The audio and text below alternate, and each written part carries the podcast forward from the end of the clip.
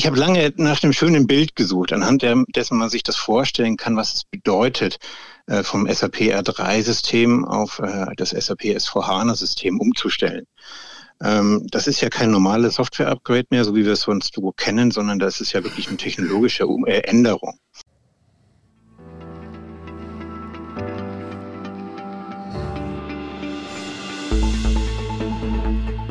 Das Upgrade auf das nächste Software-Tool steht an. Es geht darum, die nächste Ebene, das nächste Level reinzuholen ins Unternehmen. Mehr Möglichkeiten, mehr Ausstattung, mehr Aspekte. Und genau deswegen stellen wir folgende Frage. Downfeaturing bei Upgrade? Ein Widerspruch? Wie verhält sich das bei der Softwareumstellung in deinem, in Ihrem Unternehmen? Hier ist Go CIO, der Podcast für den CIO und alle Digitalisierungsinteressierten von und mit Matthias Hess. Und der hat heute etwas Besonderes vor, denn... Ja, wer erinnert sich nicht noch an den Golf GTI? Ich in meiner Jugendzeit, so in den 80er Jahren, der Klassiker, tiefer gelegt, äh, mit Sportlenkrad und allen möglichen Sonderausstattungen, äh, die damals zu kriegen waren, wurden häufig von ähm, ja, Autoenthusiasten äh, genutzt. Und ähm, ja, was hat das heute mit der Folge zu tun? Wir reden über Downfeaturing bei Upgrade, sprich ähm, was, was bringt mir eigentlich, insbesondere wenn wir jetzt schauen, die, die Migration von einem SAP R3-System Richtung äh, S4. Ähm, und dazu habe ich heute einen ausgewiesenen Experten, der sich jeden Tag mit dem Thema auseinandersetzen darf.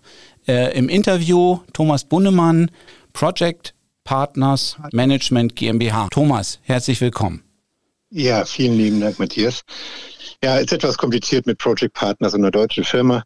Ähm, also einfach kurz Project Partners für diejenigen, die es interessiert. Ansonsten sind wir eine kleine Unternehmensberatung namens Project Partners Management.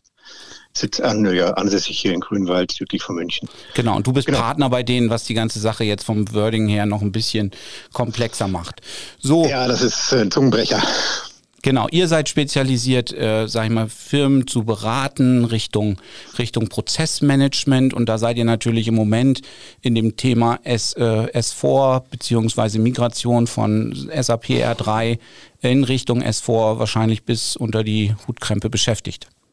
Ja, absolut. Also wir sind äh, spezialisiert oder wir sind eine SAP-Beratung, allerdings nicht mit dem Fokus auf die Implementierung und Konfiguration, sondern eher auf dem auf der Managementseite, das heißt auf dem Projektmanagement und dem Business Solution Design. Da ist immer die Fragestellung im Hinterkopf, wie kann ich denn das SAP-System richtig einsetzen? Ja, und wie lange wird denn so ein SAP-Projekt dauern? Wir haben ja aus der Erfahrung heraus immer gehört, dass SAP immer sogenannte Black Swans sind. Das heißt, äh, Projekte, die deutlich immer Budgetüberzug haben und einen Zeitüberzug haben. Und da haben wir uns auf die Fahne geschrieben, das zu optimieren und da eben aus einem SAP-Projekt keine Black Swans zu machen, sondern erfol erfolgreiche IT-Projekte. Mhm. Aber erzähl uns doch nochmal im Vorfeld dieser Vergleich mit dem, mit dem Golf GTI, den, der kommt ja von dir. Ähm, wie, wie kriegst du da die Kurve zu dem Thema?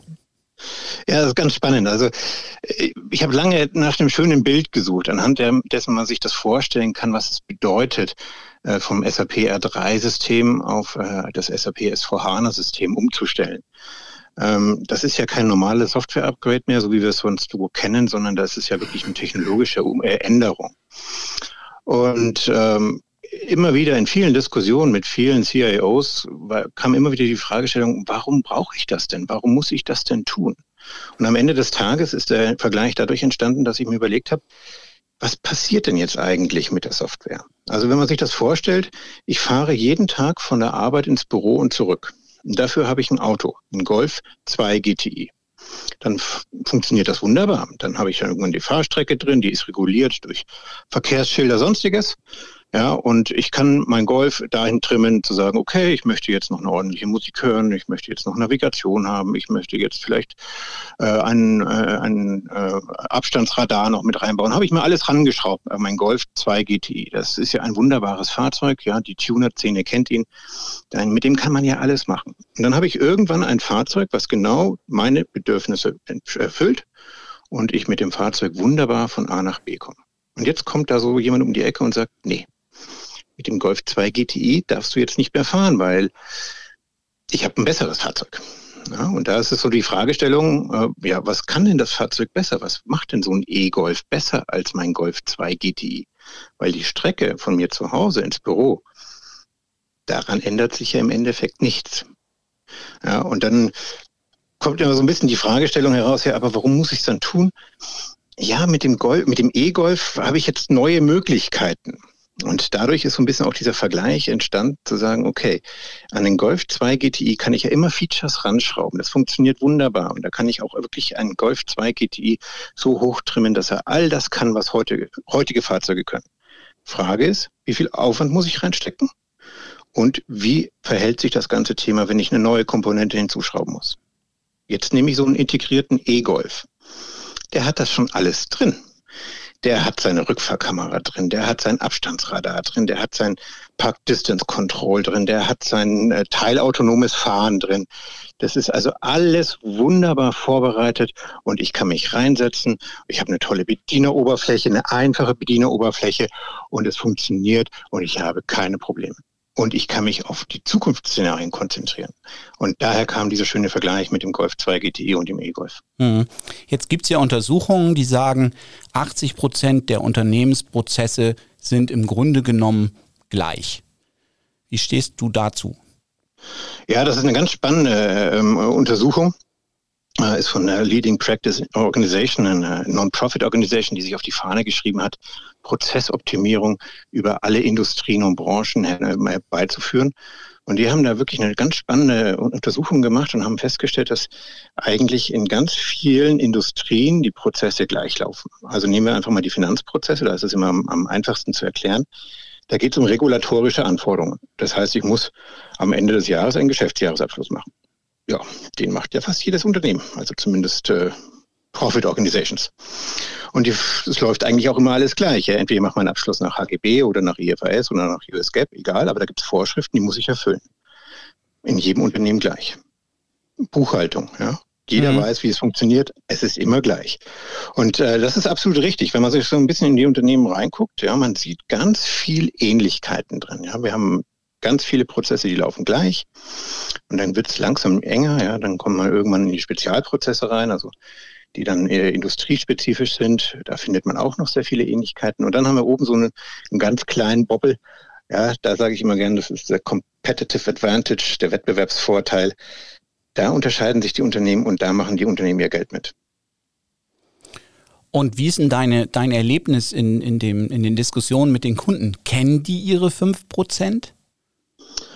Wow, das ist, das ist immer das spannendste Teil, wenn wir mit, mit unseren Kunden sprechen, wenn wir in den Projekten drin sind und herauszufinden, wo wollen wir denn wirklich jetzt äh, die, die, den, den Schraubenschlüssel ansetzen ja, und, und wirklich rumschrauben.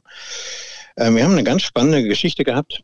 Ähm, Handel, ähm, kleines mittelständisches Unternehmen, international tätig. Die hatten die Herausforderung, Intrastadt einzuführen in ihrem ehemaligen ERP-System und haben Intrastadtmeldungen äh, dann äh, auch dort eingeführt und implementiert und haben sich das halt so gebaut, wie sie sich das gerne vorgestellt haben. Also das heißt relativ frühzeitiges Monitoring, schöne Masken, schönes, schöne Darstellung der Intrastadtmeldung, bevor überhaupt alles losgegangen ist. Also das heißt, die hatten ein auf ihre Bedürfnisse ausgerichtetes System. Ja, wie so ein Golf 2 GTI, den ich halt dann modifiziert habe, so dass er zu mir passt. Und dann kam die SAP-Einführung. Und wir haben darüber diskutiert und ich weiß, wir hatten eine sehr lange und eine sehr harte Diskussion, weil wir gesagt haben, warum wollt ihr jetzt diese Intrastadt-Anforderungen, die ihr da auf eurem äh, Zettel habt, noch umsetzen? Das ist Standard im SAP. Das ist eine regulatorische Anforderung der, äh, der EU. Ihr braucht da nicht wirklich solche tollen Monitorings und sonst was. Ihr braucht am Ende des Monats einfach die Meldung und die kommt aus dem System raus. Ihr verliert natürlich sicherlich vielleicht den einen oder anderen grafischen Eindruck dort. Aber warum wollt ihr da Geld investieren, wenn ihr nachher überhaupt keinen Vorteil davon habt? Ja, also diese, diese Intrastadtmeldung, die die Kollegen sich eingebaut haben, die hat nicht dazu geführt, dass sie irgendwelche Kosten eingespart haben oder irgendwie den Umsatz nach oben geschraubt haben. Es war halt damals, weil es das vorher nicht im System gab, hat man sich das halt dann so gebaut, wie man es haben wollte. Jetzt gibt es es im System Und wir haben lange darüber diskutiert im Projekt, wie bauen wir das oder wie kriegen wir das äh, umgesetzt. Am Ende des Tages hat der Kunde Einsehen gehabt und hat gesagt, ja, absolut richtig, das kostet, es spart keine Kosten ein, es steigert meinen Umsatz nicht. Da möchte ich kein Budget investieren, also weg damit. Ja. Das war eine spannende Situation. Und ich glaube, es gibt ganz viele dieser Diskussionen, gerade wenn man eben gerade diesen Schritt wagt von einem für sich angepasstes System hin zu einem Standardsystem, also diese Standardisierung in den Vordergrund stellt. Und ähm, ja, wie soll man sagen, äh, seine Features quasi downsized. Ja, das heißt also nicht mehr so viele Komponenten außenrum, nicht mehr so viele Satellitensysteme hat, sondern es fokussiert auf ein einziges System. Mhm. Aber das geht ja aus meiner Sicht in zwei Richtungen. Zum einen habe ich ja, sage ich mal, alte oder Add-ons, die ich früher angebaut habe an SAP, weil SAP das nicht ge geleistet hat oder nicht mitgeliefert hat. So, und die werden jetzt, wie du eben sagtest, ist jetzt teilweise im, im SAP-Bauch sozusagen gleich mit drin, kriege ich sozusagen automatisch mitgeliefert. Früher über Z-Transaktionen, keine Ahnung, Interfaces angebunden, kann ich jetzt sozusagen mit dem Standard SAP machen. Und wie sieht's denn aus mit, sage ich mal, Standardprozessen, die jetzt wirklich wieder auf einen Standard zurückgebracht werden, weil man sagt, Mensch, warum müssen wir denn hier unsere HR-Prozesse, unsere vielleicht auch Buchhaltungsprozesse so komplex halten, weil das vielleicht irgendwer mal so haben wollte, dass wir wirklich runtergehen, sag ich mal, auch mit den Anforderungen ähm, dieses, dieses Prozesses und uns wirklich, sag ich mal, dann wirklich, sag ich mal, dass wir sowohl das eine wie auch das andere tun. Einmal wir, wir downfeaturen nicht, weil das eben, sag ich mal, jetzt im SAP als Beispiel enthalten ist oder doch wir downfeaturen, weil wir einfach erkannt haben, das bringt uns keinen Mehrwert im Markt? Ja, also verstehe ich, würde ich aber ein bisschen differenzierter betrachten. Ähm, äh, also auch Supportprozesse helfen uns am Ende des Tages Kosten zu senken und damit äh, gegebenenfalls auch den Umsatz zu steigern. Ähm, da wäre ich immer ein bisschen vorsichtig. Ähm, das muss man sicherlich situativ sich anschauen. Ähm, aber ich bin bei dir, wir brauchen sicherlich nicht mehr jegliche Funktionalität, die man sich früher mal überlegt hat. Also was wir jetzt zum Beispiel auch sehr stark in den ganzen Umstellungsarbeiten sehen, wenn wir uns die Features anschauen, die die Kollegen mit Z-Programmierung und Co. alles eingebaut haben in ihren R3-System, ähm, dann stellen wir fest, naja, gut, da gibt es schon viele Funktionen, die nicht mehr benutzt werden, ja, die man sich mal überlegt hat, für teuer Geld implementieren lassen hat und die man dann ein, zwei Jahre lang benutzt hat und dann gab es eine Prozessänderung, dann gab es vielleicht ein neues Geschäftsmodell und dann hat man diese Features einfach nicht mehr verwendet.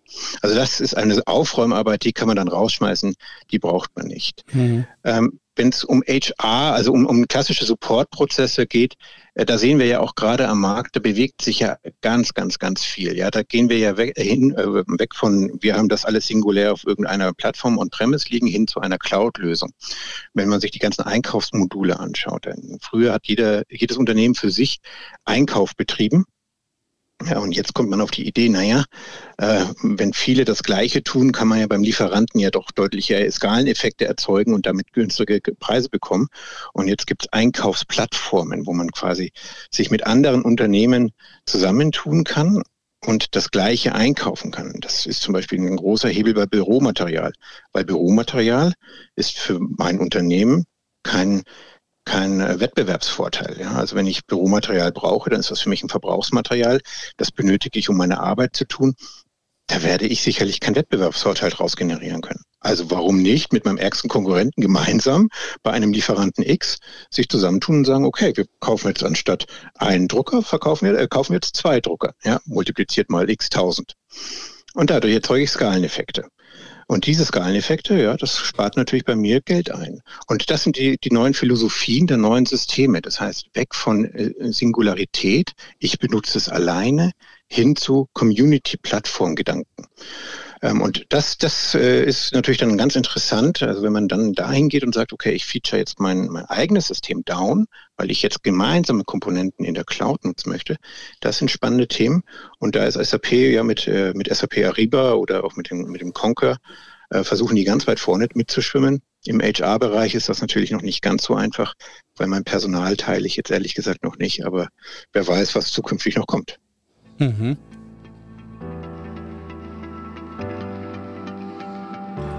Weg, weg von einem für sich angepasstes System bis hin zu einem standardisierten Tool. Skaleneffekte nutzen, hin zu einer community-orientierten, vielleicht auch cloud-basierten Lösung. Wenn das die Stichworte sind, die in der täglichen Arbeit bei dir, bei Ihnen vorkommen, dann ist man hier heute genau richtig. Denn in dieser Episode geht es um das Thema Downfeaturing bei Upgrade. Ein Widerspruch? Und dem geht heute im Go CIO Podcast, dem Podcast für den CIO und alle Digitalisierungsinteressierten Matthias Hess auf den Grund gemeinsam mit seinem Gesprächsgast Thomas Bunnemann.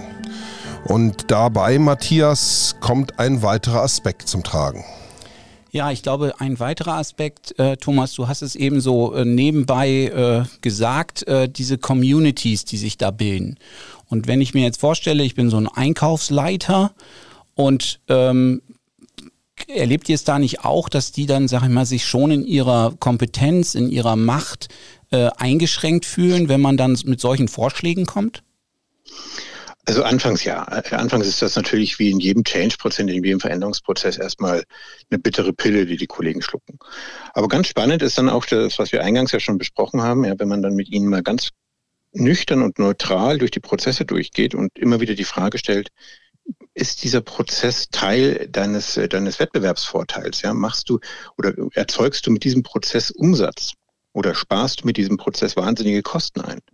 Dann kommt man sehr schnell dahinter, dass viele Prozesse gerade im Einkauf eigentlich nur dafür da sind, dass andere Prozesse gut funktionieren, also in der Produktion, ja, dass ich also sauber produzieren kann. Und dann erkennt man relativ zügig eine Offenheit über diese Diskussion. Und äh, gerade Einkaufsleiter, die, die prädestiniert für äh, Kostensenkung sind, sehen dann ganz schnell viele, ganz viele Potenziale da drin, ähm, solche gemeinsamen ähm, ja, Projekte durchzuführen mit anderen äh, Kunden auf einer Plattform, ein Lieferant, deutlich mehr abzunehmen und dadurch die Skaleneffekte zu holen. Mhm. Ähm, das ist ja, es ist, man muss immer ein bisschen vorsichtig sein. Diese Community-Plattform heißt ja nicht immer, dass ich alles gemeinsam machen muss. Ich kann mich da ja auch abgrenzen und mein eigenes Ding machen. Aber was, was super interessant ist, ist zum Beispiel ähm, die, das Benchmarking, das, das Real-Time-Benchmarking mit der Community zum Beispiel über Freigabeprozesse. Wie schnell gibt denn die Community im Durchschnitt äh, ihre, ihre Einkaufsprozesse frei? Ja, wie lange dauert es bei mir? Bin ich besser als die Community? Ja, oder habe ich hier noch Optimierungspotenziale? Also da gibt es ganz viele solche Nebenfeatures über diese Community-Plattformen, wo ich sehr schnell äh, identifizieren kann, wie gut läuft eigentlich mein eigener Businessprozess. Und wenn man mit den, mit den CIOs oder mit den Einkaufsleitern dann da auch drüber spricht, ja, dann, dann generiert, generieren die Kollegen ganz schnell ganz tolle Ideen ähm, und ganz neue Benefits, die man jetzt holen kann, dadurch, dass man ein standardisiertes System hat und äh, so eine Cloud-Komponente, so eine Community-Plattform-Komponente mit anschließt. Mhm. Das ist super spannend. Wie geht ihr denn in solchen Projekten vor? Sag ich mal, wenn ich jetzt als Unternehmen noch gar nicht so die Transparenz habe, wo liegen eigentlich meine, also ich hab's, ich, ich, ich weiß das sicherlich, aber es ist vielleicht nicht so, so wie gesagt, transparent. Wo sind eigentlich meine wertschöpfenden Prozesse? Wo sind meine, sag ich mal, mehr Commodity-Prozesse, die ich habe? Wo investiere ich dann auch entsprechend mein Geld? Ähm, wie, wie geht ihr denn daran, um das überhaupt mal äh, auf, ja, auf die Agenda zu bringen? Also momentan ähm, haben wir ganz viele äh, Anfragen ähm, bei, der, bei der Fragestellung, wie komme ich denn auf das neue S4-System? Und da zum Beispiel ist es für uns ein, ein ganz wichtiger Punkt, bevor man mit den ganzen Analysetools von SAP einsteigt, einfach mal eine saubere Strate strategische Analyse zu fahren. Die Frage zu stellen, wo wollt ihr denn hin? Weil wenn mein einziges Ziel ist, wirklich von A nach B zu fahren und das in der gleichen Zeit wieder zu tun, ja, dann, dann habe ich eine ganz andere Vorgabe, als wenn mein Ziel ist, ich möchte eigentlich zukünftig die modernen Technologien auch nutzen, um mein Geschäft auszubauen. Ja, ähm, und wenn wir da den, den Fall haben, dass, die, dass der, das Projekt das Ziel hat, eben Innovationen in das Unternehmen einzubringen, dann fangen wir an mit den sogenannten Fit-to-Standard-Analysen. Das heißt, wir schauen uns mal den SAP-Standard an und das, was SAP heute im Standard kann und gehen mit den Experten, mit den Prozessexperten durch den SAP-Standard und versuchen herauszufinden, wie weit ist der SAP-Standard schon heute ohne Modifikation im Unternehmen einsetzbar. Das sind spannende Diskussionen, weil natürlich am Anfang jeder sagt, nee, geht gar nicht. Und umso tiefer man einsteigt, umso öfters hört man, ja wunderbar, passt doch eigentlich alles, ja.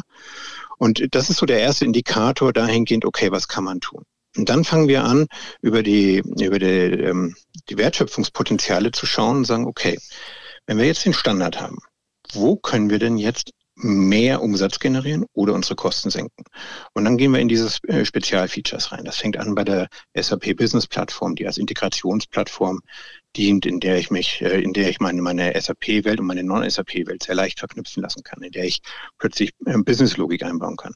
Dann kommen solche Community-Tools dazu, also Community-Plattform-Tools, muss ich das korrekterweise nennen, also SAP Ariba, SAP Concur und sonstiges. Dann kommen Cloud-Komponenten dazu. Also gerade wenn es um, um Konzerne geht, wo sich dann äh, bereichsübergreifend, äh, gesellschaftsübergreifend arbeiten möchte, macht dann, machen Cloud-Systeme sehr viel Sinn, ja, weil ich natürlich viel schneller unterwegs bin. Und all diese Komponenten klopfen wir dann ab mit Fit to Standard und der Strategieanalyse und dann puzzeln wir uns das so zusammen, wie es am besten fürs Unternehmen passt. Mhm. Und da auch ist ganz klar unsere Devise, nicht immer in die Ferne gucken, sondern auch das Gute liegt ganz nah. Ja, zu schauen, wo sind meine Quick Wins, was kann ich schnell realisieren. Ja, aber mal ernsthaft, gibt es denn Kunden, die sagen, ich will eigentlich immer nur noch von A nach B fahren, ich muss mich da gar nicht innovativ großartig verändern? Ähm, jetzt muss ich schmunzeln, jetzt darf ich nichts Negatives sagen. Äh, ich erlebe es leider immer noch, dass viele sagen, warum brauche ich das denn alles? Ja, warum, warum muss ich denn jetzt äh, auf so ein modernes System umstellen? Warum brauche ich eine neue Technologie? Ich bin doch ganz zufrieden. Das System macht doch genau das, was ich will. Ja, was soll man dazu sagen? Also ich, ich rede mich immer damit raus, dass ich sage, ich bin kein Stratege, also ich bin keine Strategieberatung. Ähm, das ist sicherlich dann eine Frage des Geschäftsmodells. Es gibt sicherlich Unternehmen, deren Geschäftsmodell so verankert ist, ähm, und äh, dass ich in Zukunft genauso fahren kann, wie ich es heute tue und sich da in dem Geschäftsmodell keine Veränderung stattfindet. Dann sage ich auch, dann brauche ich das auch nicht. Also wenn man, wenn ich Schrauben, ne, auch, man muss vorsichtig sein. Es klingt zwar immer so äh, einfach zu sagen, ich stelle Schrauben her, aber auch die sind sehr innovativ, die Kollegen. Ähm, mir fällt jetzt kein äh, praktisches äh, Beispiel ein, wo man das schön beschreiben könnte, welches Unternehmen das ist. Aber ganz ehrlich, es sind die wenigsten Unternehmen, die sagen, sie wollen eigentlich sich nicht transformieren. Ja, die, es gibt viele Unternehmen, die sagen, sie wollen sich transformieren, aber ich würde es gerne mit, meinem mit meiner alten äh, Software machen. Mit denen diskutieren wir dann da eben drüber, dass es eigentlich schon Sinn macht, die neue Technologie zu nehmen. Aber ein Unternehmen, ganz ehrlich, welches von sich aus sagt, es möchte sich nicht transformieren, ich müsste jetzt echt mhm. suchen, um ein schönes Beispiel zu finden. ich sag mal, wenn ich jetzt wieder an unser Golf GTI und Golf und E-Golf denke, dann natürlich, oh, so ein Golf GTI, wenn ich den denn mal toll fand und den mir so hingebaut habe, dann ist die Trennung davon natürlich schon ein Ding und dann fahre ich dann so ein, so ein, so ein E-Golf. Äh, kann ich mir schon vorstellen, dass das erstmal auch emotional äh, eine gewisse Schwierigkeit hat. Aber wie du auch gesagt hast, wenn man vielleicht irgendwann mal über, sag ich mal, ähm, autonomes Fahren nachdenkt, dann wird man da so, so einen Golf GTI aus den 80ern ähm, nicht mehr in die Lage versetzen können, das überhaupt hinzukriegen. Und ich meine, da, da läuft ja alles drauf hinaus, die Prozesse immer weiter zu automatisieren, um sich, ja. um dabei zu bleiben. Und ähm, von daher, wie, wie, wie geht ihr denn mit solchen Themen um oder bewegt ihr euch noch in solchen ähm, Dimensionen wie ähm, Greenfield, Brownfield, Bluefield, wovon ja viel gesprochen wird jetzt im Zuge von einer SAP-Migration? Ja, ja, das ist ja, das ist ja der, der, der maßgebliche Punkt, wenn man drüber nachdenkt, wie steige ich denn jetzt von, äh, von meinem e, von meinem Golf GTI auf meinen E-Golf um. Da gibt's natürlich die, die Brownfield-Migrationen, die eher technisch ablaufen, ja, wo ich einfach sage, okay, ich brauche das alles, was ich im R3 hatte, muss ich jetzt auch ins R4 rüber transformieren. Ähm, ganz klar, das sind eher die, die Unternehmen, die sagen, hm, eigentlich war mein Golf 2 GTI richtig gut angepasst an das. Ja, ich brauche jetzt zwar die neue Technologie, aber eigentlich äh, alle Features, die da drin waren, waren up-to-date, aktuell. Ich möchte gerne auch meine Historie mitnehmen. Da macht das natürlich dann auch sehr viel Sinn zu sagen, okay, komm, dann, dann mach mal eine technische Migration und die neuen Features, die jetzt S4 HANA quasi im, im äh, Out of the Box mitbringt, die schauen wir uns danach an und schauen danach, wie können wir dann die Prozesse so anpassen, dass wir dann peu à peu die neuen Features nutzen können. Das ist immer für die Firmen wichtig, die andere Benefits außer den Prozessbenefits heben wollen. Ich habe ein Unternehmen, die ganz klar gesagt haben, ähm, wir, wir wollen unsere Betriebskosten senken äh, und wir wollen weg von vier verschiedenen SAP-Systemen hin zu einem. Und das geht mit S4HANA. Ich kann in einem System alles abbilden. Und für die war es wichtig, so schnell wie möglich auf das S4HANA umzusteigen und dann äh, eben die Prozessoptimierung, die Geschäftsprozessoptimierung später durchzuführen. Mhm. Und das ist zum Beispiel ein schöner, schönes, äh, schöner Punkt, wo man sagen kann, ja, äh, da macht es auch Sinn, eine Brownfield-Conversion ähm, durchzuführen, indem ich einfach wirklich technisch alles rüber migriere. Brauche ich den Fachbereich nicht so sehr. Äh, ich bin eher abhängig von der IT und SAP bietet da eine ganze Menge an Tools, um das wirklich zu automatisieren. Äh, Im Greenfield Approach sind meistens dann die Unternehmen drin, die sagen, ja, wir haben damals unser R3-System so verunstaltet, ich weiß gar nicht mehr, ob wir das alles wirklich brauchen und ob das alles so notwendig ist und ob wir das, also aus unserer Sicht macht das wahrscheinlich mehr Sinn, wir diskutieren nochmal drüber und wir, wir schmeißen unsere, unsere Prozesse weg und nehmen die Standardprozesse von SAP. Das heißt einfach die Verschlankung dadurch, dass ich einfach sage, ich muss mich gar nicht mehr mit dem alten mit, den, mit der alten Implementierung beschäftigen, sondern ich äh, schaue mir das Neue an und äh, nehme das Neue mit rüber. Mhm. Wir haben ein bisschen die Herausforderung mit der Historie.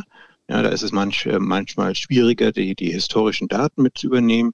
Ähm, das muss man dann situativ sich betrachten, was kann man da tun. Und dann gibt es natürlich noch die Kollegen zwischendrin, die sagen, ja, ich hätte schon ganz gerne meine Historie mit dabei und da die, dieses Feature und jenes Feature, das ist, das ist extra speziell für uns gemacht und das ist schon was wert und das wollen wir auch mit übernehmen.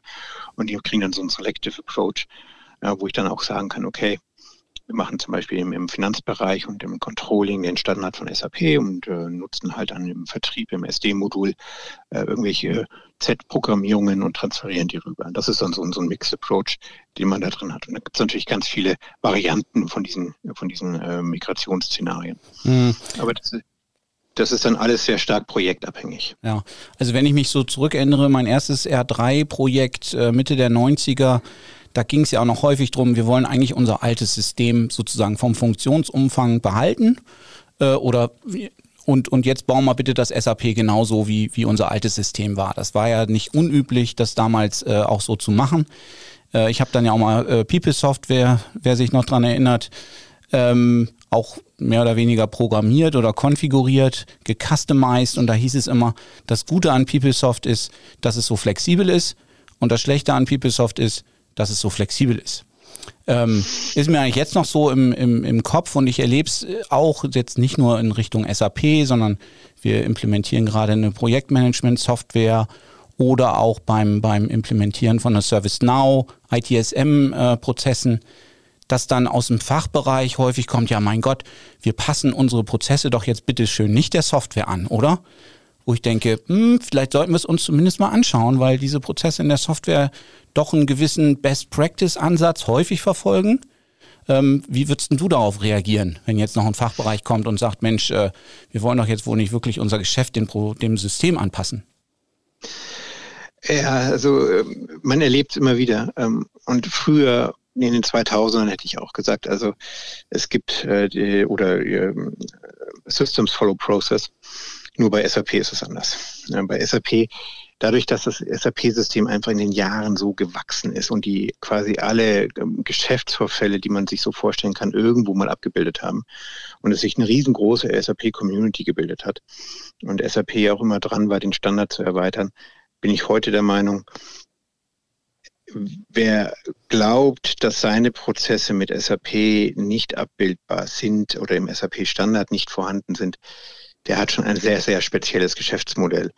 Ähm, SAP hat so eine riesengroße Bibliothek an Geschäftsvorfällen, die sie abbilden können mit ihrem Standard, dass das für mich äh, immer die Devise heißen muss, Standard first bei SAP-Projekten und nur im Ausnahmefall, also nur wenn SAP das wirklich nicht kann, weil ich so einen exotisches, äh, exotischen Geschäftsvorfall habe, dann mache ich eine Programmierung und dann adaptiere ich das System. Aber von Grund auf heißt es für mich immer erst, erst den Standard und dann nur im Notfall wirklich die Individualisierung des Standards. Mhm. Hat ja auch den, den, den ganz klaren Aspekt, das haben wir ja ganz vorhin vergessen noch zu sagen, den, den Grund, warum ich ja auch umsteigen muss vom Golf 2 GTE auf den E-Golf, ist der, dass meine Kinder voraussichtlich ja, in, in zehn Jahren auf dem E-Golf Führerschein machen und dann setzen die sich in meinen Golf 2 GTI rein und dann fragen die mich, was ist denn dieser komische schwarze Hebel hier in der Mitte, ja? Die Gangschaltung, was mache ich denn damit? Also die neue Generation unserer, unserer Mitarbeiter, die werden es nicht mehr gewohnt sein, mit den alten Systemen umzugehen. Naja, die Einarbeitungszeiten werden immer länger. Auch die heutige SAP-Oberfläche ist ja kaum äh, als anwenderfreundlich äh, zu bezeichnen. Von daher ist das aber nochmal ein interessanter Aspekt. Downfeaturing bei Upgrade. Ein Widerspruch. Ich glaube, wir haben das Thema heute ganz gut beleuchtet, dass es sowohl als auch Ja und Nein äh, der Fall ist. Äh, wir haben zwar, sage ich mal, uns schwerpunktmäßig auf jetzt SAP bezogen, aber ich glaube, das kann man für Microsoft Dynamics ähm, genauso äh, in, in Betracht ziehen, solche Diskussionen, dass man eben, sei mal, Möglichkeiten eines Upgrades nutzt, ähm, um, um eigene äh, Henkelchen und goldene, ähm, wie sagt man immer so schön, goldene äh, Armaturen eben auszutauschen. Ähm, und ich glaube, wir, und das geht uns im IT-Umfeld mit unseren eigenen Prozessen ja ähnlich, dass wir dann sagen, nee, also bei uns, da muss der Incident-Prozess halt so und so aussehen, aus welchen Gründen auch immer. Und eben auch nicht so ohne weiteres häufig bereit sind, das mal zu ändern. Ähm, da trifft uns das sozusagen selbst, das Thema Change Management. Ja, Thomas, vielen Dank für die anregende Diskussion und für das tolle Beispiel äh, mit dem Golf GTI und dem E-Golf. Ich glaube, das wird vielen in Erinnerung bleiben. Das hoffe ich doch. War sehr schön. Vielen Dank. Und ja, kann ich noch irgendwas Gutes für euch tun? Na klar. Und einfach nochmal auf Sendung bleiben. Ja.